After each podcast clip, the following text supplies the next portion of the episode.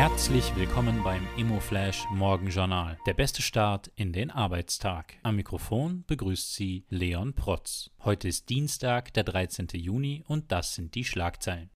Signa verkauft weiter. Die Signa Prime Selection verkauft das im Bau befindliche Bürohochhaus Mint und das Galeria Weststadthaus am Berliner Alexanderplatz. Käufer ist der Vermögensverwalter Commerz Real und sein offener Immobilienfonds Haus Invest.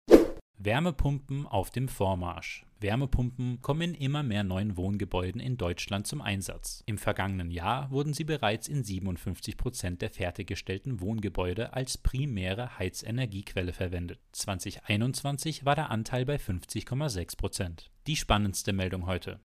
S-Immo verbessert ESG-Rating. Die S-Immo konnte ihr ESG-Rating weiter verbessern. Dabei konnte das für das Unternehmen strategisch wichtige Sustainalytics ESG Risk Rating von 15 auf 12,2 verbessert werden. Dieses stuft das ESG-Risiko der S-Immo auf Low und das ESG-Risikomanagement gleichzeitig als Strong ein. Mit dieser Bewertung reiht sich die S-Immo global unter die Top 5% aller Unternehmen sowie im Branchenvergleich in die Top 16% weltweit ein. Das waren die wichtigsten Informationen zum Tagesbeginn. Mehr dazu und was die Branche heute sonst noch bewegen wird, erfahren Sie wie gewohnt ab 14 Uhr auf immoflash.at.